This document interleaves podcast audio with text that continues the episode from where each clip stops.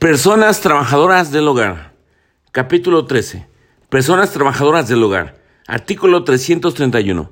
Persona trabajadora del hogar es aquella que de manera remunerada realiza actividades de cuidado, aseo, asistencia o cualquier otra actividad inherente al hogar en el marco de una relación que no importe eh, para la persona empleada beneficio económico directo conforme a las horas diarias o jornadas semanales establecidas en la ley, en cualquiera de las siguientes modalidades. 1. Personas trabajadoras del hogar que trabajen para una persona empleadora y residan en el domicilio donde realice sus actividades. 2. Personas trabajadoras del hogar que trabajen para una persona empleadora y que no residan en el domicilio donde realice sus actividades. Tres, personas trabajadoras del hogar que trabajen para diferentes personas empleadoras y que no residan en el domicilio de ninguna de ellas. Repetimos, artículo 331. Persona trabajadora del hogar es aquella que de manera remunerada realiza actividades de cuidado, aseos, asistencia o cualquier otra actividad inherente al hogar en el marco de una relación laboral que no importe para la persona empleadora beneficio económico directo. Conforme a las horas diarias y jornada semanales establecidas en la ley, en cualquiera de las siguientes modalidades. 1.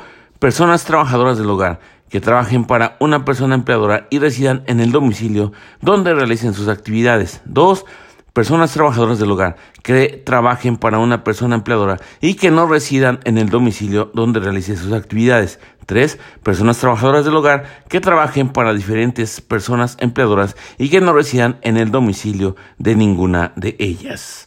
Artículo 331 bis queda prohibida la contratación para el trabajo del hogar de adolescentes menores de 15 años de edad.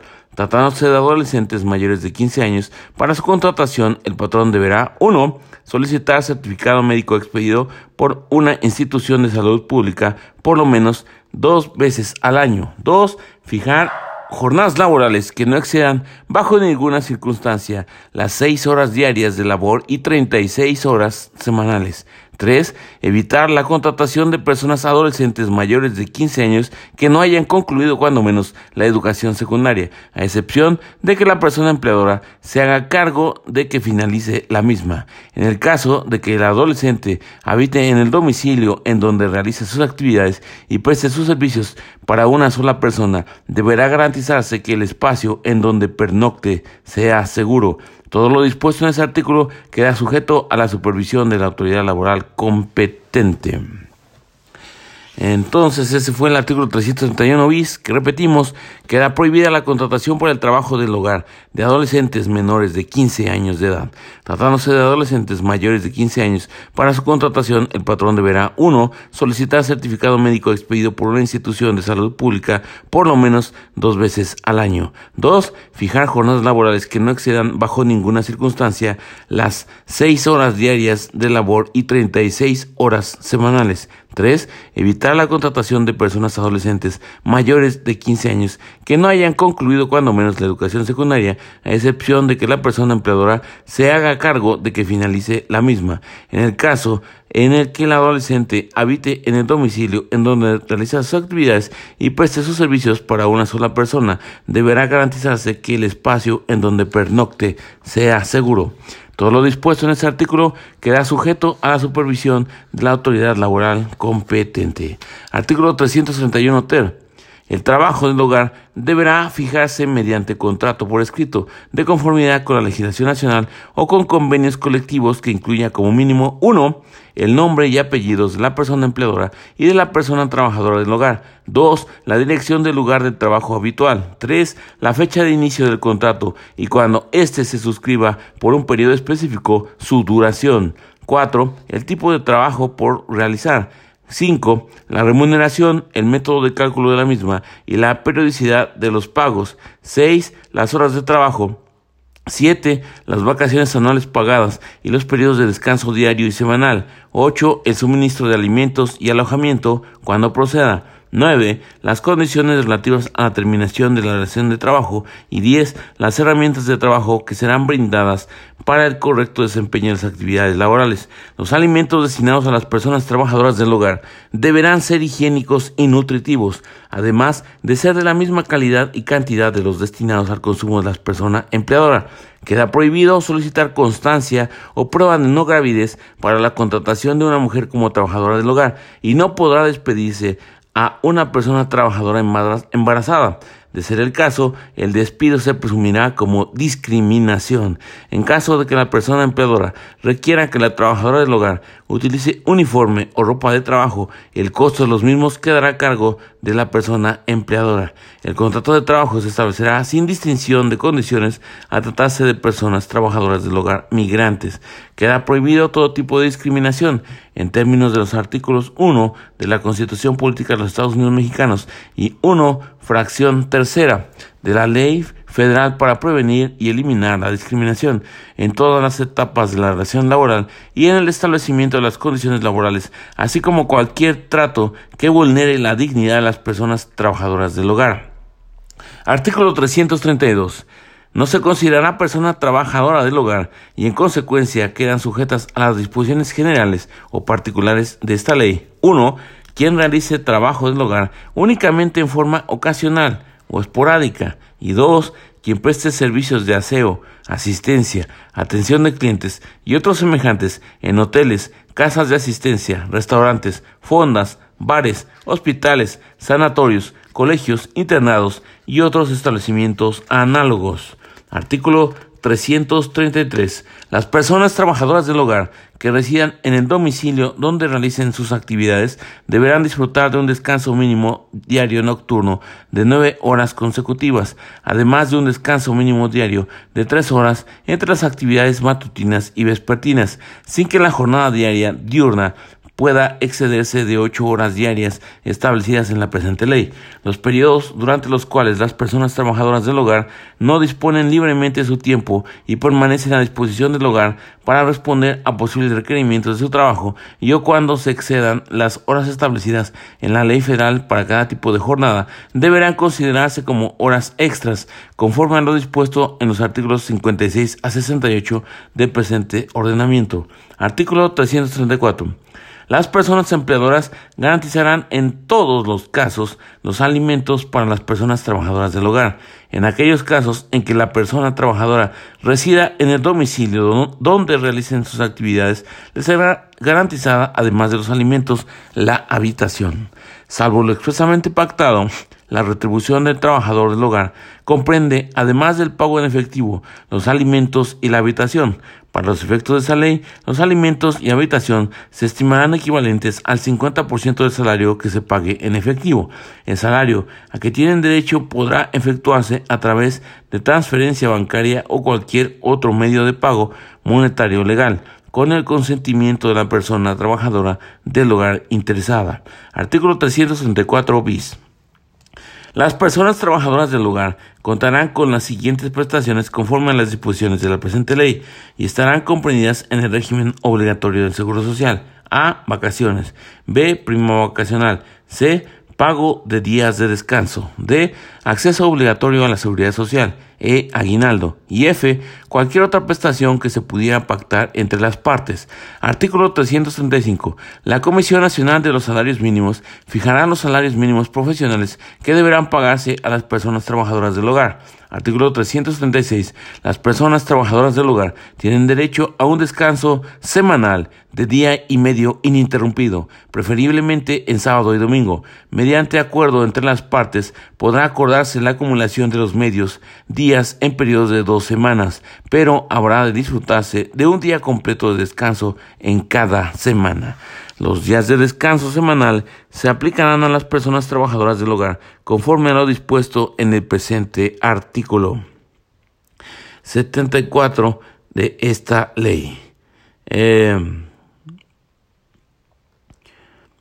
Repetimos, las personas trabajadoras del hogar tienen derecho a un descanso semanal de día y medio ininterrumpido, preferiblemente en sábado y domingo. Mediante acuerdo entre las partes, podrá acordarse la acumulación de los medios días en periodos de dos semanas, pero habrá de disfrutarse de un día completo de descanso en cada semana. Los días de descanso semanal se aplicarán a las personas trabajadoras del hogar conforme a lo dispuesto en el presente artículo. Las personas trabajadoras del hogar tendrán derecho a los días de descanso obligatorios previstos en el artículo 74 de esta ley para los efectos de los párrafos anteriores. En caso de que estos días se laboren, se aplicarán las reglas previstas en esta ley. Artículo 336 bis.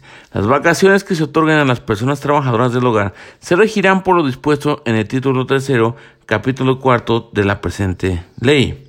Artículo 337. Los patrones tienen las obligaciones especiales siguientes. 1.